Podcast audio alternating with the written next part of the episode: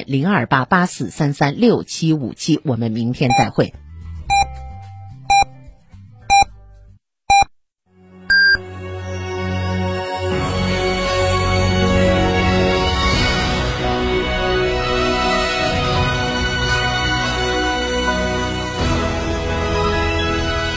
成都的声音，FM 九九点八，成都人民广播电台新闻广播。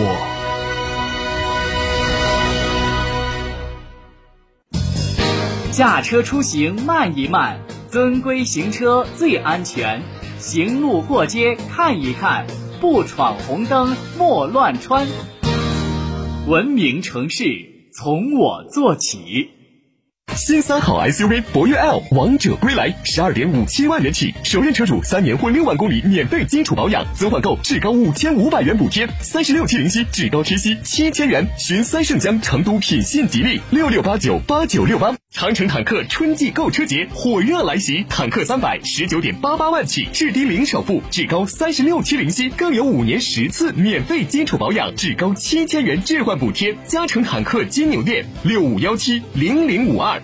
兰亭装饰二零二二全国家装企业标准领跑者，整装新品重磅来袭！一百五十平米套四双卫，原价四十一万，现价仅需二十九万八千八百元，立省十一万多。整装包含一线品牌材料、中央空调、全屋软装、索菲亚四十平米定制衣柜。预约报名还可享一门到顶环境治理等电台专属服务。电话详询六七幺六幺幺六六六七幺六幺幺六六。兰亭装饰。九九八快讯。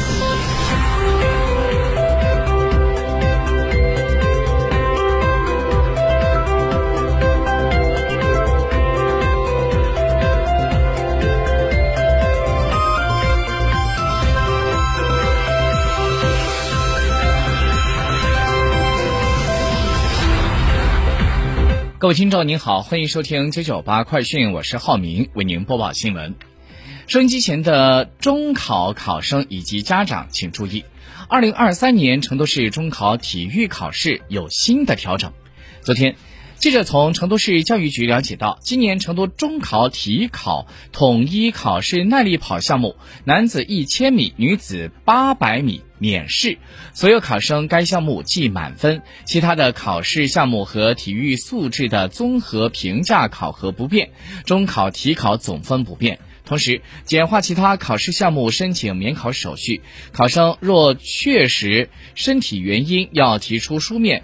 请。监护人同意即可在应测项目当中全部免考或者是部分免考，可不再提供其他的相关证明。残疾考生按照原来的规定执行。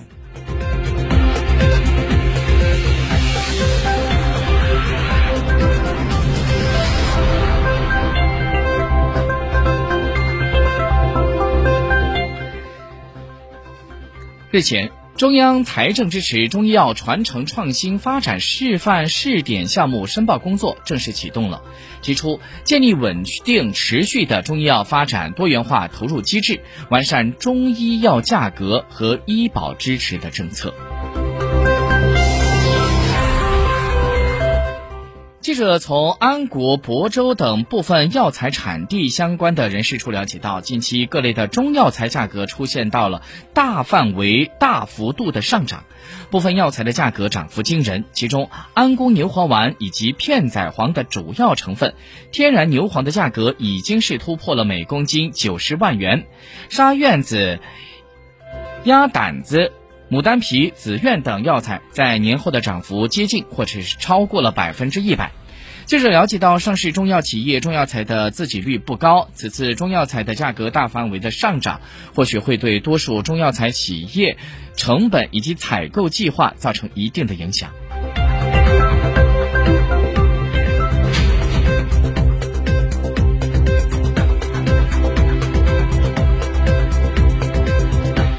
国务院新闻办公室刚刚发布了《新时代的中国网络法治建设白皮书》，指出，中国积极探索司法活动与网络技术深度融合的新路径、新领域、新模式，让社会正义提速。白皮书指出，中国积极推进大数据、云计算、人工智能、区块链等现代科技在诉讼服务、审判执行、司法管理等领域的深度应用，先行先试构建起中国特色的网络司法模式，鼓励各地法院因地制宜，结合当地互联网产业发展情况和网络纠纷的特点，探索具有着地域特色的新型互联网审判机制，大力推进数字检察工作，坚持大数据赋能法律监督。系统整合各类办案数据，积极探索构建大数据法律监督模型和平台，努力推动个案办理式的监督和类案治理式监督相结合，为新时代法律监督提质增效。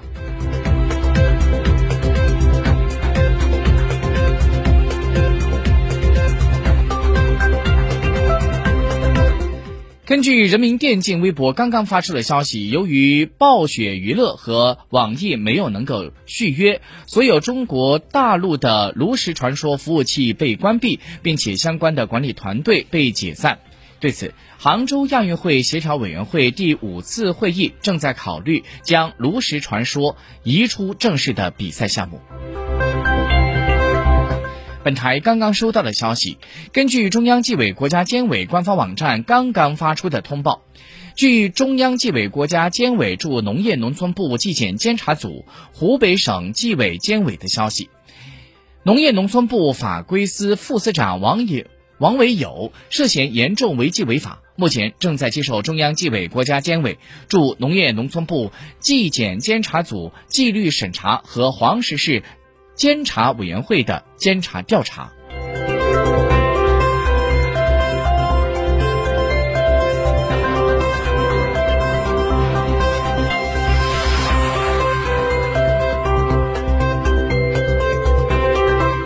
接下来，我们再把视线转到国际方面。根据美国当地时间星期三晚上的一份文件，伯克。希尔哈撒韦三月十三号到十五号买入了七百九十万股的西方石油公司的股票，使其在这家大型能源公司的持股比例达到了百分之二十三点一。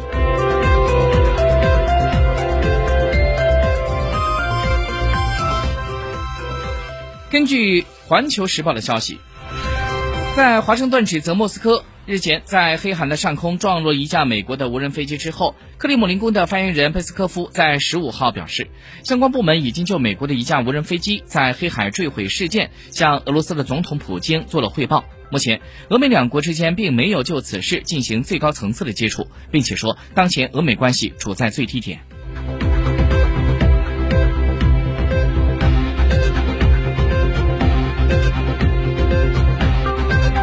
根据路透社消息，当地时间十五号，土耳其消息人士表示，土耳其议会极有可能会在四月中旬会期结束之前单独批准芬兰加入到北约的申请。芬兰和瑞典二零二二年的五月曾经申请加入北约，按照规则，北约必须在三十个成员国一致同意的前提之下才能够吸纳新的成员。但是土耳其对这两个国家的加入，最开始是持反对的态度。